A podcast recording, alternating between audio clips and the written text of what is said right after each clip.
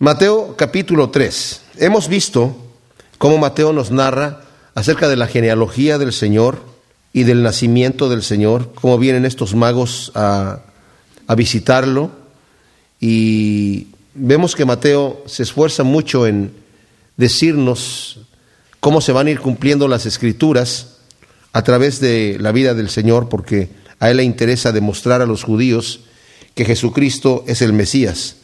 Hoy en día nadie puede demostrar cuáles son sus ancestros, ni siquiera de qué tribu vienen, porque los registros han sido destruidos. Fueron destruidos en el año 70 después de Cristo y pues ya no existen esos registros, por lo menos hasta eh, los patriarcas. Pero vemos aquí, nos va a hablar acerca de Juan el Bautista. Juan el Bautista era primo de Jesucristo, hijo de Elizabeth, eh, que ya eran ancianos. Yo me imagino que Juan el Bautista quedó huérfano a una temprana edad porque pues no se menciona nada más acerca de sus padres y sí se nos dice que ya estaban muy ancianos cuando nació Juan el Bautista, que fue un milagro que el Señor hizo en su nacimiento. Entonces vemos que Juan eh, se va a vivir al desierto, él tiene un llamado especial. Jesucristo más adelante, hablando de Juan, dice que no ha habido profeta mayor que Juan el Bautista. Bien interesante.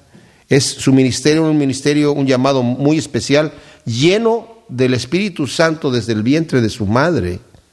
Cuando María fue a visitar a, Elizabeth, eh, la criatura brincó, o sea, Juan brincó de gozo dentro del vientre de su madre por recibir a, María que venía ya encinta, eh, estaba embarazada ya del, Señor. Y María se quedó allí tres meses hasta que eh, tuvo el alumbramiento eh, Elizabeth y nació Juan, y después se regresó y ya vimos en el estudio pasado cómo fue que José, al verla embarazada de tres meses, después de que no estuvo tres meses ahí en su tierra, eh, pensaba dejarla, repudiarla en secreto en su corazón, pensaba decir, bueno, no la voy a exponer a la vergüenza pública, pero eh, aquí en lo privado tú ya no eres mi esposa. Pero el ángel se le aparece y le dice que la tome, porque lo que ella tiene adentro viene del Espíritu Santo y, José, que era un hombre justo y era un hombre que atendía las cosas de Dios, eh, pues se regocija en eso y, y la toma como mujer. Aquí, en el ministerio de Juan el Bautista, nos dice que en aquellos días se presentó Juan el Bautista predicando en el desierto de Judea, diciendo arrepentíos porque el reino de los cielos se ha acercado. Pues este es el anunciado por el profeta Isaías cuando dice, voz de uno que clama en el desierto, preparad el camino del Señor, haced llanas sus sendas.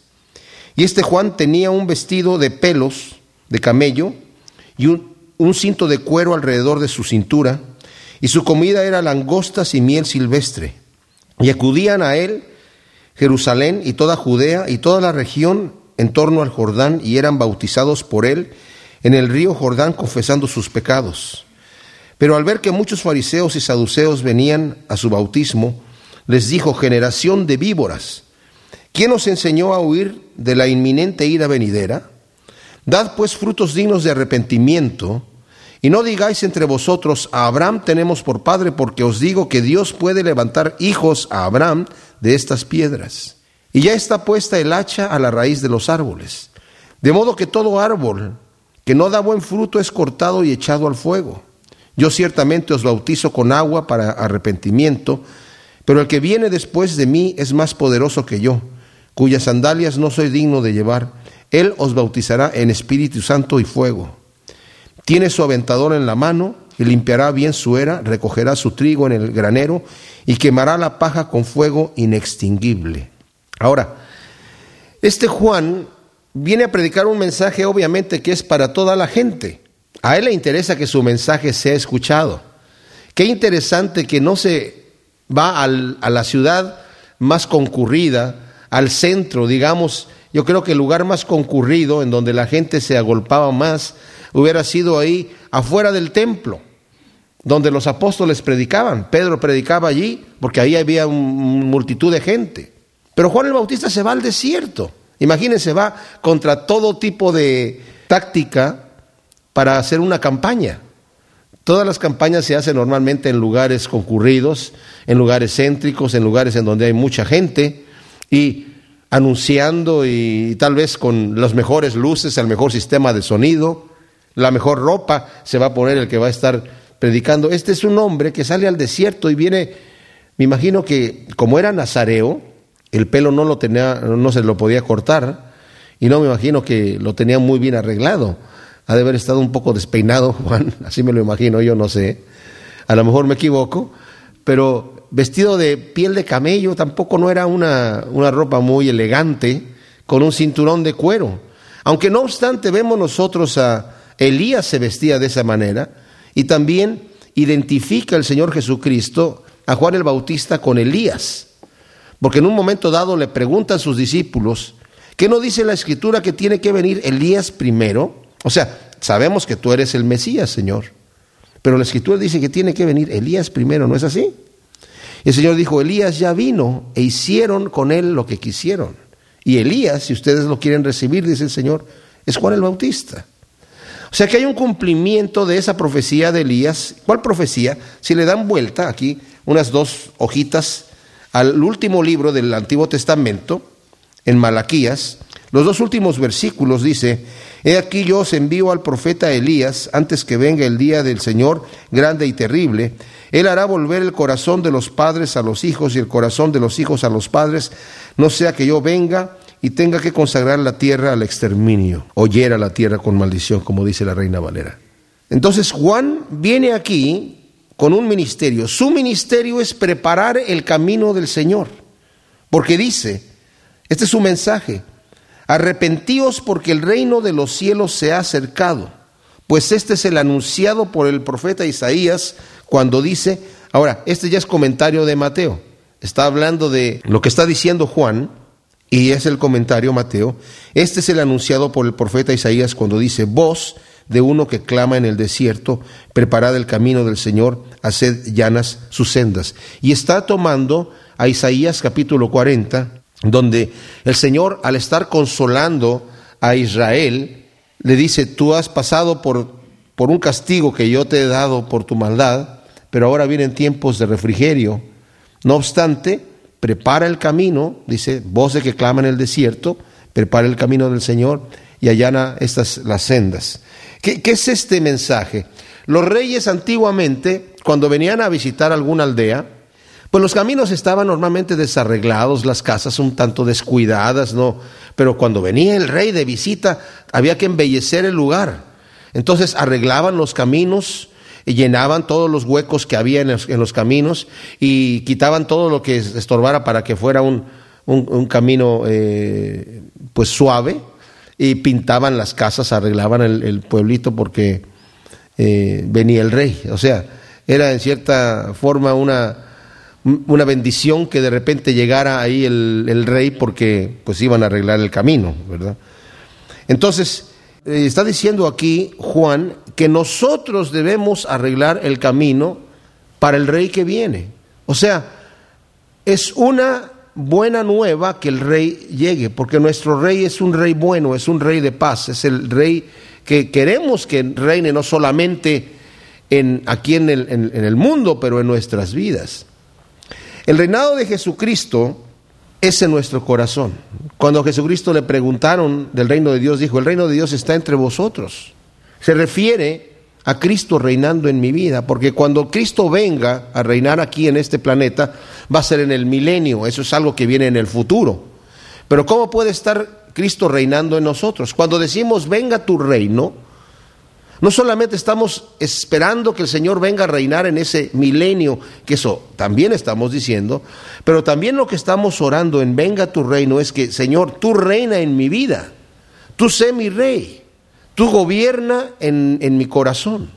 Pero no solamente se trata de que el rey llegue y gobierne en mi corazón, yo tengo que hacer algo, tengo que enderezar los caminos, tengo que eh, preparar el camino y hacer llanas las sendas. Y esto es lo que está diciendo aquí Juan, arrepentíos porque el reino de los cielos se ha acercado. Qué especial que el Señor no nos está llamando a que nosotros vayamos y conquistemos algo que está por allá lejano y que vayamos y matemos al dragón de 500 cabezas y, y podamos nosotros recuperar la manzana de plata para ganarnos la princesa. La cosa no va por allí. O para ganarnos el tesoro que Dios tiene para nosotros. El reino de los cielos se ha acercado. Dios es el que da el primer paso. El Señor dijo, ustedes no me escogieron a mí, yo los escogí a ustedes. La escritura dice, no es que nosotros lo amamos a Él, sino que Él nos amó primero, porque siendo nosotros enemigos de Dios, Él dio su vida por nosotros. Él da el primer paso, Él se acerca a nosotros, pero yo tengo una responsabilidad. Y es justamente el tema que yo me, en el cual me quiero concentrar aquí, aunque vamos a continuar, en el tema del mensaje de Juan del arrepentimiento. Nos dice aquí en el versículo 4 que tenía su vestido de pelos de camello y un cinto de cuero alrededor de su cintura y su comida era langostas y miel silvestre. Cuando hablamos de que este Juan era el Elías que había de venir, Elías se vestía exactamente así también, con un vestido de, de pelo de camello y con un cinto de cuero. Tal es así que el rey Ocosías, que era el hijo de Acab, ambos malvados, terriblemente perversos, se cae de su balcón, se accidenta y cae en la cama enfermo y manda a unos siervos que vayan a, preguntarle al ídolo Baal a ver si va a sanar. Entonces el Señor le dice a Elías, intercepta a esta gente y diles que no hay Dios en Israel para que vayan a buscar en un ídolo la respuesta. Entonces los intercepta Elías y les da el mensaje del Señor. Y le dice, ¿a dónde van? Es que vamos a consultar a que no hay Dios en Israel para que vayan a consultar a un ídolo, a un demonio. Por lo tanto, vayan y díganle al rey que de esa herida que tiene y de esa enfermedad que sufrió, no se va a levantar de su cama, sino ciertamente va a morir por andar buscando en los demonios la respuesta. Y van al rey y el rey les dice, ¿por qué regresaron tan pronto? Bueno, es que nos encontramos a un hombre que nos dijo esto. ¿Cómo era? Pues estaba vestido de piel de camello y tenía un cinto en el cuero. Ah, es Elías. O sea, exactamente la misma vestimenta tiene aquí.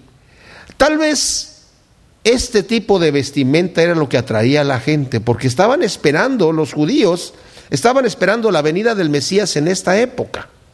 Por eso es que cuando estudiamos en el capítulo 2, me sorprendió sobremanera que si estaban esperando que ya llegara el Mesías, ¿cómo no fueron a seguir a estos magos para ver quién era el rey de los judíos que iban a adorar? Si no los dejaron ir, nunca supieron quién era, no les interesó.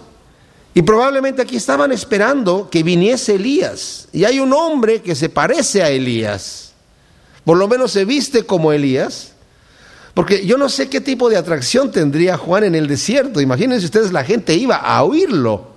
Y su mensaje no era un mensaje de una palmadita en la espalda como los que oímos hoy en las iglesias emergentes. ¿Verdad? De que son mensajes de que, bien, tú eres un ganador y, y, busca lo máximo, el máximo potencial, desarrolla tú para que sigas adelante. Y puros mensajes de palmaditas en la espalda. Estos eran mensajes duros. Arrepiéntanse y conviértanse porque el reino de Dios se ha acercado. O sea, la buena nueva es que el reino de Dios se ha acercado, pero requiere un arrepentimiento de parte mía.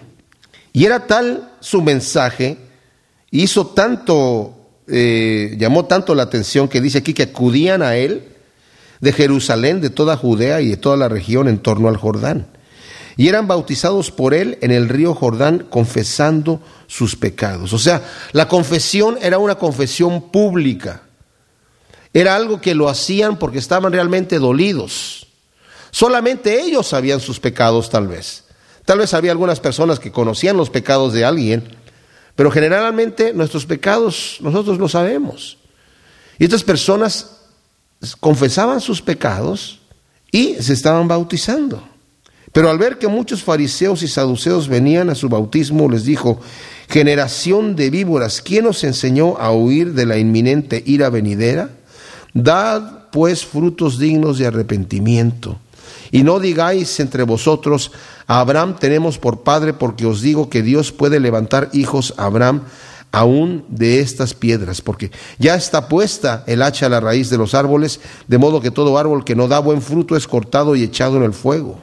Saben, esto es tremendo y es central. A veces pensamos que el arrepentimiento es simplemente el día de emoción que llegamos llorando delante de Dios. Le entregamos nuestro corazón, nos, postramos delante de Él, lloramos. Y le dijimos, Señor, yo he sido un pecador, ya no lo vuelvo a hacer, ahí está todo listo, pum. Pero nos levantamos de allí y nos dura eso tal vez una semana o dos semanas o un mes o X cantidad de tiempo y después volvemos a lo mismo y al rato incluso nuestro corazón se hace duro, nuestra conciencia, porque la próxima vez que Dios me redarguye por el pecado ya no se siente tan grave como la primera vez que yo vengo delante de Él.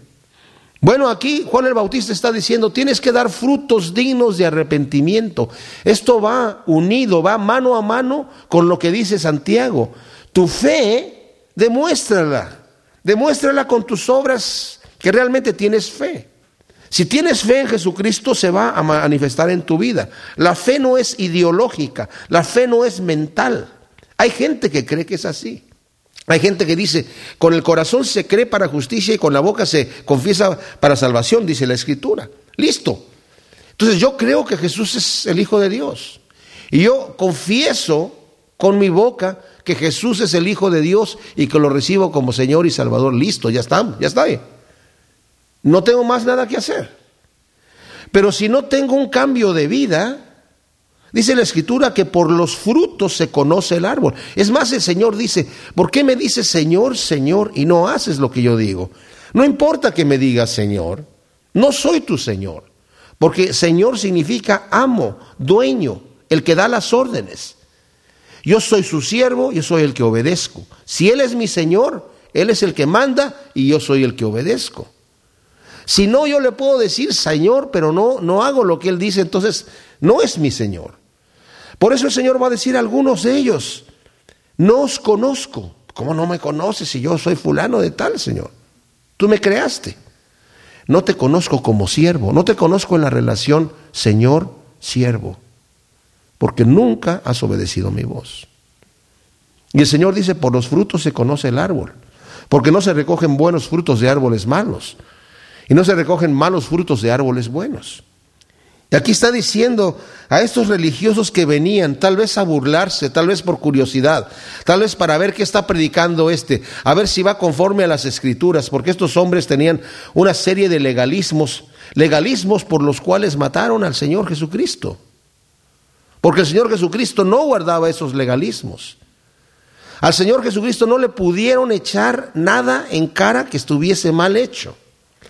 Aún el tema del sábado que a ellos es, pero ¿cómo que estás, no guardas el sábado? ¿Por qué no sanas gente en otro día? ¿Por qué tiene que ser en el sábado también? Y el Señor le respondía lógicamente. No decía porque yo quiero y porque yo soy Dios y hago lo que se me da la gana. Le respondía de una forma lógica. ¿Quién de ustedes, teniendo un animal que cae en un hoyo en sábado, no va y lo saca para que no muera? Cualquiera lo hace. Entonces, a mí no se me permite sanar en sábado con personas que están siendo víctimas y están siendo oprimidas por la enfermedad. No se me permite liberarlas a ellas de esa enfermedad. Y el Señor le respondía lógicamente. No vino nunca a quebrantar la ley. De hecho, dijo, yo no he venido a quebrantar la ley, sino a cumplirla. A darle el verdadero cumplimiento, el verdadero significado de la ley. Aquí vienen estos fariseos a ver a, Juan y saben, el Señor Jesucristo a todo mundo recibió, a los asesinos, a las prostitutas, a los ladrones, a los estafadores, a todo tipo de gente recibía el Señor, sin condenar a nadie. Si vemos nosotros, leemos la escritura, el Señor a nadie le echó en cara su pecado, a nadie. A la mujer adúltera no le dijo, mujer adúltera, cochina, mira los problemas en los que me metes después de que todos ya se habían ido, sino le dijo, nadie te condena, no, ni yo te condeno tampoco. Al paralítico que lo sana, y todavía le dice el Señor, ve y no peques más para que ninguna otra cosa te acontezca. Se piensa que este hombre tenía sífilis O sea, sabía que su pecado lo había llevado a esa enfermedad. Pero el Señor no lo condena, solamente le dice, ve y no peques, más no sea que te venga otra cosa peor. Porque el pecado trae consecuencias. El pecado trae consecuencias. ¿Por qué? Porque el Señor no vino para condenar al mundo, sino para que el mundo sea salvo por él. Pero a las únicas personas que les dijo, ay de vosotros, eran a los escribas y a los fariseos, porque eran hipócritas. Ay de vosotros, escribas y fariseos, hipócritas. Es más, le dijo a la gente, lo que escuchen de ellos, háganlo, pero no vivan como ellos viven, porque ellos dicen pero no hacen. Son sepulcros blanqueados, por fuera se ven bien, pero su corazón está lleno de todo tipo de inmundicia. Su vida privada es una porquería. Y saben, mis amados, ese es el sentimiento del Señor para cualquiera de nosotros que andemos viviendo hipócritamente. La hipocresía es algo terrible. Y conociendo esto mismo, Juan el Bautista les dice generación de víboras. ¿Cómo se atreven a huir de la ira inminente? Viene un castigo, que no se dan cuenta que hay un Dios justo, todopoderoso, que sabe lo que hay en el corazón, que no, no se dan cuenta que van a tener que dar cuentas ustedes delante de este Dios. ¿Cómo se atreven a huir de la ira venidera? No pueden huir. Es como las víboras que están en medio del fuego. Para donde se vayan, se van a quemar porque están en medio del fuego, por más que huyan. Y por eso dice, dad pues frutos dignos de arrepentimiento. Y aquí está el detalle, mis amados. El, vivir una vida doble muestra que no estoy arrepentido. Tal vez lloré, tal vez me sentí mal por mi pecado, tal vez cada vez que lo vuelvo a hacer me siento mal por mi pecado, pero si no estoy dando la media vuelta, eso solamente es remordimiento. El arrepentimiento lleva en sí remordimiento, pero lleva con también un cambio de vida. Y si no hay un cambio de vida, no estoy arrepentido. Por eso el Señor está aquí hablando a través de Juan el Bautista, den frutos dignos de arrepentimiento. Ahora, Juan dice, ya está puesta el hacha a la raíz de los árboles, de modo que todo árbol que no da buen fruto va a ser cortado y va a ser echado en el fuego. O sea, el juicio viene y viene pronto. Yo ciertamente, dice Juan, los bautizo para arrepentimiento, pero el que viene después de mí es más poderoso que yo, cuyas sandalias no soy digno de llevar. Él os bautizará en Espíritu Santo y, fuego. Dice, ya tiene el aventador en su mano y va a limpiar su era. El aventador era para lanzar el trigo arriba y golpearlo y que el aire se llevara la paja y caía el grano nuevamente. El, el, trigo lo va a recoger en su granero, pero la paja la va a quemar en un fuego que no se va a apagar nunca. Juan al decir yo les estoy bautizando para arrepentimiento se refería también a aquel pasaje que el Señor dice en Juan 3. Te es necesario, Nicodemo, nacer de nuevo. Y tienes que nacer del agua y del espíritu. Del agua porque tienes que pasar por el arrepentimiento. Un arrepentimiento sincero. Los judíos, tanto como muchos católicos, no digo todos, pero en mi caso, nunca un cura me dijo, muchachito, arrepiéntete, nunca vuelvas a hacer lo que estás haciendo, simplemente me da una penitencia. Tal vez algunos sí lo hacen. Pero los judíos también tenían esa, esa, cosa en la mente. Yo tengo, cometí un pecado, traigo mi sacrificio y prácticamente pagando cuánto me cuesta mi pecado. Pero dice, no, aquí tiene que haber un arrepentimiento. Tienes que pasar por el arrepentimiento, le dijo el Señor a Nicodemo, y después yo me encargaré de bautizarte en Espíritu Santo y fuego, de que nazcas de nuevo a través de la fe. En el capítulo 13 de Mateo 3, acabamos de ver el ministerio de Juan el Bautista de una forma breve, porque la forma en la que lo narra Mateo es eh, en una forma breve, no obstante también nos habla de que cumple la profecía de Isaías 40, cuando dice voz de uno que clama en el desierto, preparad el camino del Señor y haced llanas sus sendas. Cuando le preguntan a Juan el Bautista, ¿quién eres tú? ¿Eres tú el Mesías? Y dijo, no. ¿Eres tú el profeta? No. Incluso le preguntaron, ¿eres tú Elías? Ni, ni el mismo Juan el Bautista se daba cuenta que estaba cumpliendo la profecía de Elías. Dijo, no, no soy. Entonces, ¿quién eres? Yo soy la voz que clama en el desierto. Sabía exactamente cuál era su ministerio. Lo que sí sabía Juan el Bautista es que él andaba, estaba cumpliendo él la profecía de Isaías, porque sabía que el que venía detrás de él, como dijo, es su primo eh, el Señor Jesucristo, al cual él reconoce. Hay algunos que dicen que ni Juan sabía que era el Señor, hasta después no. Aquí vamos a ver que dice, él sabe y reconoce que el Señor Jesucristo es, es el Cristo. Lo que sucede es que más adelante Juan el Bautista va a caer preso. Y cuando está preso, está pasando el tiempo y manda preguntar al Señor con algunos de sus seguidores, ¿eres tú el que había de venir o esperamos a otro? O sea, él mismo confiesa. Viene uno detrás de mí del cual yo no soy digno de desatar la correa de sus zapatos. Y cuando lo ve venir, dice, este es el Cordero que quita el pecado del mundo. Este es de quien yo les dije que no era digno de desatar la correa de sus zapatos. E, él es necesario que él crezca y que yo mengüe. Eso lo sabía Juan. Pero ¿qué sucede con Juan? Cuando está allí en la cárcel empieza a dudar, porque él tenía la interpretación de la profecía un tanto equivocada. Él era un hombre como nosotros, ungido del Señor tremendamente. Pero en aquel entonces se pensaba que el Mesías iba a venir una vez. No se sabía que iba a venir dos veces. Que iba a venir una vez a pagar por el pecado.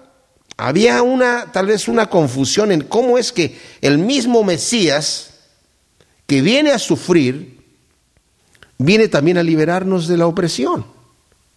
Es mal, esa, esa, confusión, si ustedes se dan cuenta, la tenía en su mente el eunuco etíope, que estaba leyendo Isaías, dice, bueno, y, aquí está hablando de que, de que va a sufrir, ¿de quién habla? ¿Del Mesías o está hablando de sí mismo? ¿Está hablando de otro? ¿Qué, pasa aquí? ¿Cómo es que habla de, un Mesías sufriente y luego de uno victorioso? ¿Cómo está la cosa? Entonces, a través de esa escritura empieza eh, Felipe a darle el Evangelio a este etíope. Bueno, Juan el Bautista pensaba que el Mesías iba a venir a liberarnos de la opresión de los romanos. Y no pasa nada, yo estoy aquí encarcelado en el calabozo de Herodes y no puedo ejercer mi ministerio. Pero el Señor le manda a responder con ciertas profecías que se estaban cumpliendo acerca de él, de que los ciegos veían, los mudos hablaban y a los pobres les estaba siendo anunciado el Evangelio. O sea, que eran profecías dichas del Mesías y Juan entendió que era el Mesías y que su interpretación tal vez estaba un poco equivocada. Por eso es que a mí no me gusta mucho meterme en temas de escatología. Escatología es el estudio de la profecía de los últimos tiempos, porque para andarle atinando yo no soy muy bueno, ¿verdad? Y ah, las cosas que van, obviamente muchas de las cosas que nos están escritas en el libro de Apocalipsis es para que nos prevengamos nosotros y estemos expectantes a estos tiempos duros que van a venir en el futuro, pero también para que sepamos que tenemos un Dios de amor poderoso que nos va a sostener. Y como dice Romanos 8, aún en todas estas cosas de tribulación, angustia, persecución, hambre, somos más que vencedores, no porque somos muy espirituales, sino somos más que vencedores por medio de aquel que nos amó. Entonces en el versículo 13, estando Juan predicando el Evangelio allí en el desierto, junto al río Jordán, en donde estaba él bautizando gente.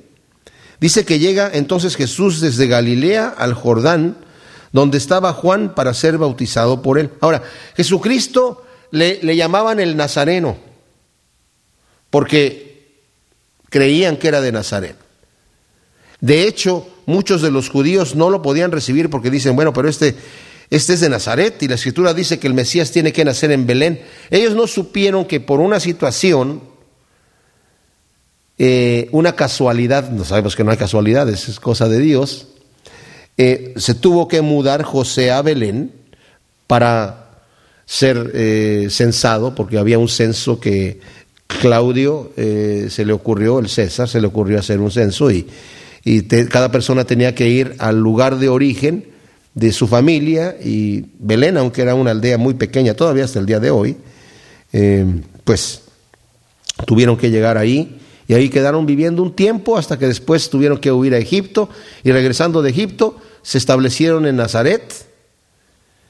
Y eso debe haber sido cuando el Señor tenía, tendría como tal vez tres, cuatro años y creció en Nazaret, pero no nació en Nazaret de Galilea, sino más bien en Belén, que está mucho más lejos está rumbo a Jerusalén.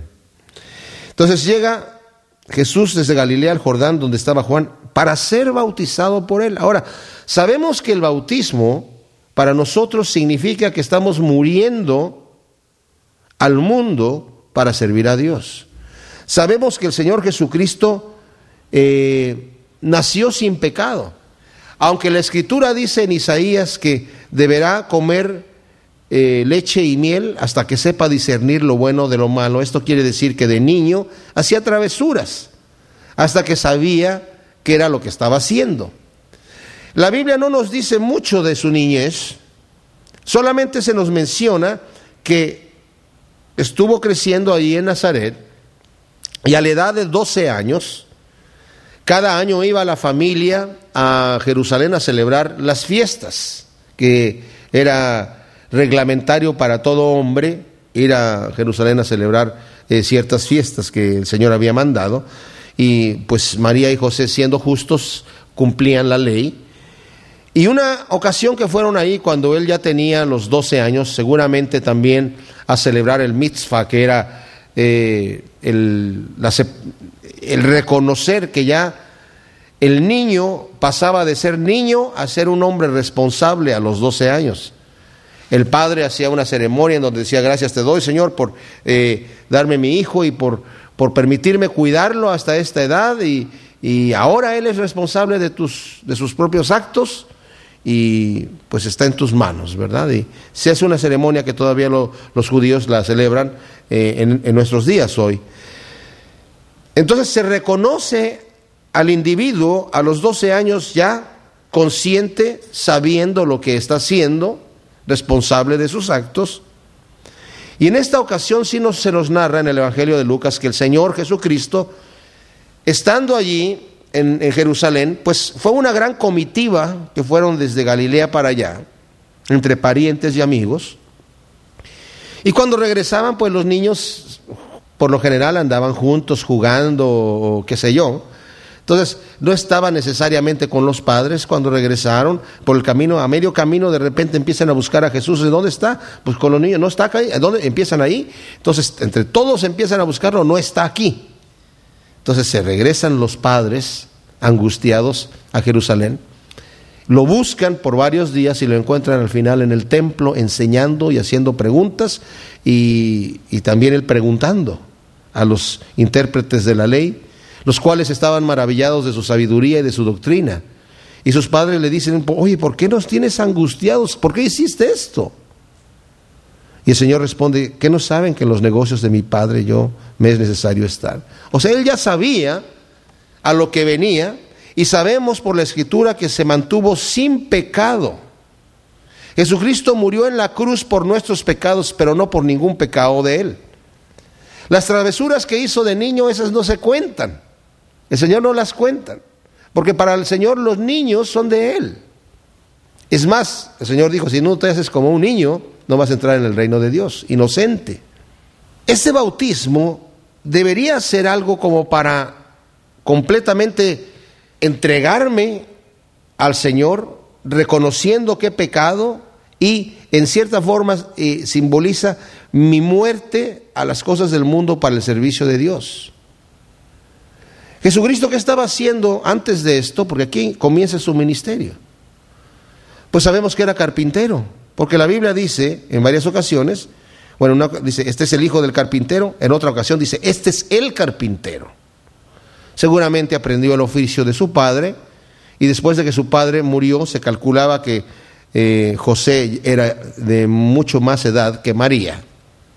Entonces, habiendo muerto su padre, él se queda sosteniendo la casa como carpintero, pero sin pecado. No, no comienza su ministerio inmediatamente, como lo comenzó, digamos, Samuel o los profetas que lo comenzaron a edad temprana. Él se mantiene hasta que es el tiempo apropiado y a la edad de 30 años es cuando empieza a hacer esto. Entonces viene a ser bautizado, para ser bautizado por Juan, pero obviamente Juan se queda un poquito perplejo de cómo te voy a bautizar a ti si tú no tienes pecado, si tú eres el Mesías. Yo sé quién eres. Yo no soy digno ni, ni siquiera de desatar la correa de tus zapatos. ¿Cómo vienes a mí para ser bautizado? Dice, pero él trataba de impedírselo, Juan. trataba de impedírselo diciendo, yo soy el que necesita ser bautizado por ti y tú vienes a mí. O sea, el mismo Juan, obviamente, aunque era nazareo desde el vientre de su madre, y el voto de Nazairato era no cortarse el pelo y no comer nada de la vid, ni la uva, ni el vino, ni nada que provenga de, ni, ni licor. No obstante, él se da cuenta que es un hombre pecador como todos nosotros. Dice, yo soy el que debe ser bautizado. ¿Qué es lo que es el bautismo? El bautismo no solamente es un pacto que yo hago con Dios diciéndole, ok Señor, de aquí en adelante yo te voy a servir. El bautismo también significa yo muero al mundo y este hombre pecador queda enterrado, queda sumergido en esas aguas y, sale de allí el nuevo hombre, la nueva criatura que ahora va a servir y te va a agradar y va a, reconocer al Señor como el Señor y a ponerse al servicio del Señor. Entonces dice aquí, él está impidiéndoselo y dice, yo soy el que necesita ser bautizado y tú vienes a mí. Pero respondió Jesús y le dijo, deja ahora porque así nos conviene cumplir toda justicia. Entonces lo dejó. Y Jesús, después que fue bautizado, subió enseguida del agua, y aquí se abrieron los cielos y vio el Espíritu Santo de Dios descendiendo como una paloma que venía sobre él. Y aquí una voz de los cielos que decía, Este es mi Hijo amado en quien me complací. A mí me maravilla cómo nuestro Señor Jesucristo no solamente vino a darnos una serie de mandamientos. En el Antiguo Testamento Moisés subió al monte Sinaí, no vio a Dios en su forma como Dios es, lo vio representado, primeramente lo vio antes en una zarza, antes de ir a Egipto a sacar a la gente, y no sabemos de qué manera le hablaba el Señor allí, si estaba en una nube, si estaba en un trueno, estaba, no sabemos cómo estaba. Y no sabemos de qué manera el Señor esculpió esas piedras y labró ahí la ley de los diez mandamientos que se lo entregó a, a Moisés. Pero la gente que estaba abajo solamente escucharon los diez mandamientos de la voz de Dios. Y la voz que ellos escucharon venía de una nube de tinieblas y de relámpagos, pero no vieron la figura de Dios.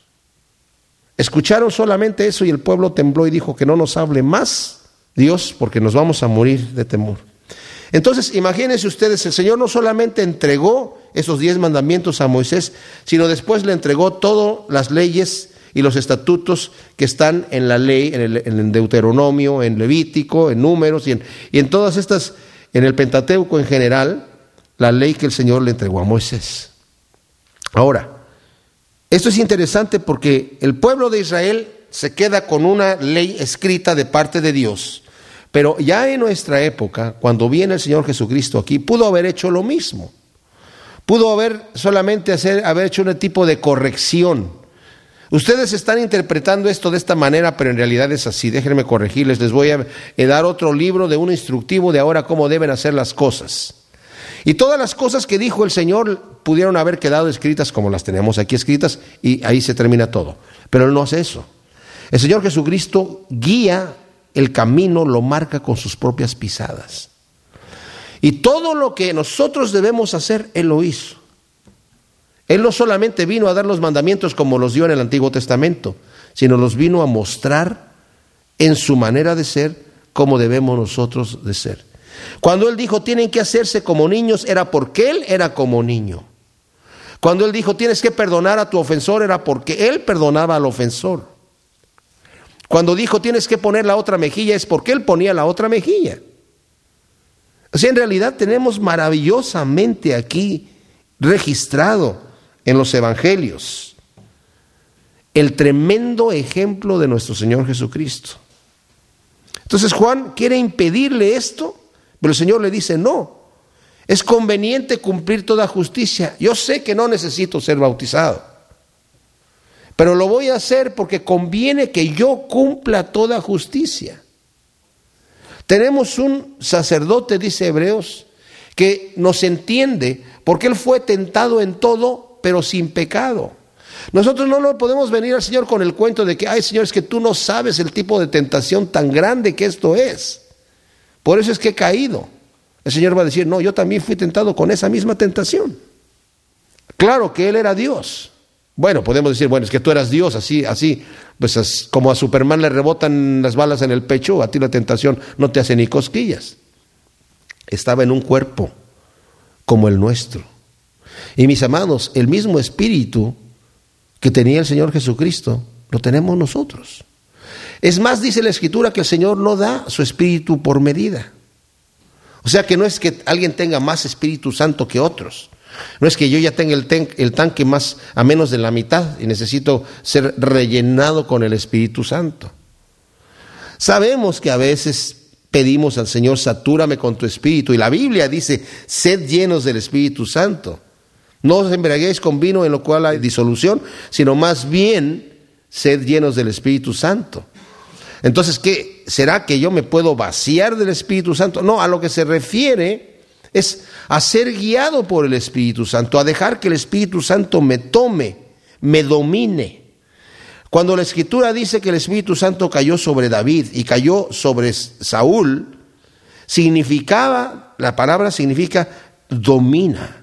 El Espíritu Santo dominó a Saúl, el Espíritu Santo dominó a David y el Espíritu Santo nos quiere dominar. En Gálatas nos dice la Escritura que hay una pugna constante entre el Espíritu y la carne. ¿Una pugna para qué? Para dominarnos. Dice, de modo que no hagas, que no hagas lo que tú quieres. O sea, en realidad nosotros no tenemos en sí, en cierta manera, voluntad propia. O nos dejamos dominar por el Espíritu o nos dejamos dominar por la carne. Si no hacemos nada, absolutamente nada, la carne toma control automáticamente, porque vivimos en un cuerpo carnal. Debemos nosotros negar la carne, por eso dijo el Señor Jesucristo en Mateo 16, el que quiera venir en pos de mí, tiene que negarse a sí mismo, tomar su cruz y seguirme. Y eso lo dijo después de que Pedro primero dijo, tú eres el Mesías, el Cristo, el Hijo del Dios viviente. Y el Señor le dijo, bienaventurado eres Pedro, porque esto no te lo reveló nadie más que mi Padre que está en los cielos. O sea, esto tú lo sabías, tú lo entendías, porque mi Padre te lo, te lo hizo revelar. Pero en el minuto siguiente, cuando el Señor les empieza a decir, ya que saben ustedes que yo soy el Mesías, me es necesario ahora que vaya a Jerusalén y padezca de los principales de los judíos, Pedro lo toma aparte y le dice, mira Señor, no dejes que eso te acontezca. ¿Para qué eres tan sufrido? ¿Para qué te vas a dejar morir? Y el Señor le dice, apártate de mí, Satanás, porque ahora me eres tropiezo, porque no ves las cosas de, Dios, sino las de los hombres. En un minuto le está hablando Dios, el Padre, y en el siguiente segundo le está hablando Satanás. Y el, y el pobre Pedro no se da cuenta.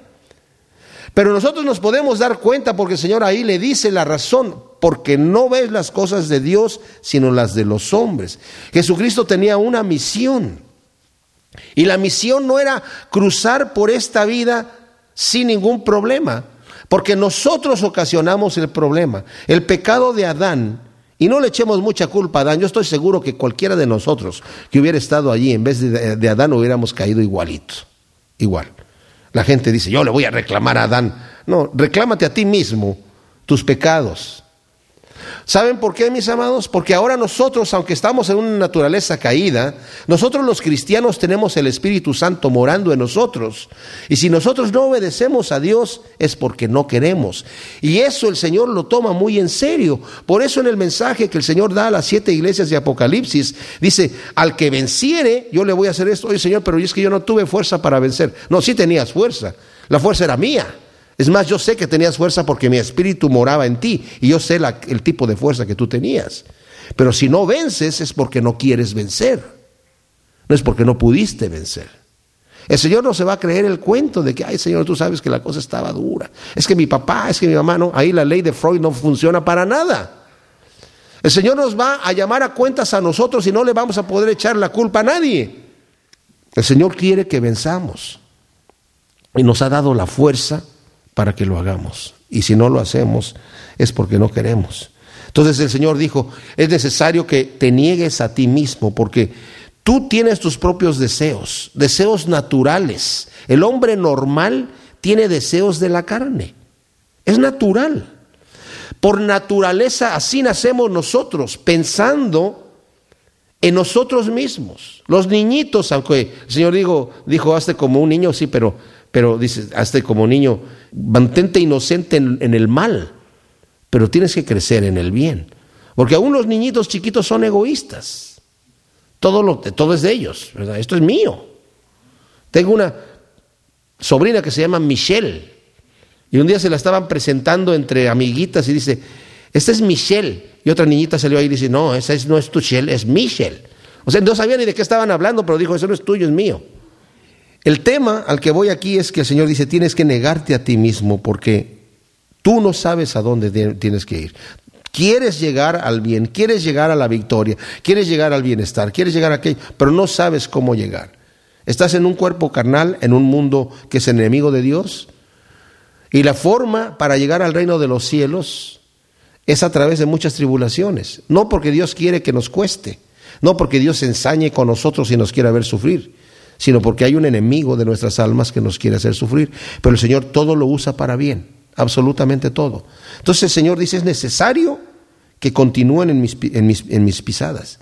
Es necesario que te niegues a ti mismo, que tomes tu cruz, que es el instrumento de tortura, en donde mi, mi ser se va muriendo, y entonces seguirme. ¿Y saben por qué, mis amados? Porque nuestro Señor Jesucristo se negó a sí mismo, tomó su cruz y siguió al Padre. Como dije, el Señor nos viene marcando el camino con sus pisadas. Y lo único que necesitamos hacer es decir, como decía David, ando con mi buen pastor, ¿verdad? Nada me faltará. Mientras ande con mi pastor, nada me faltará.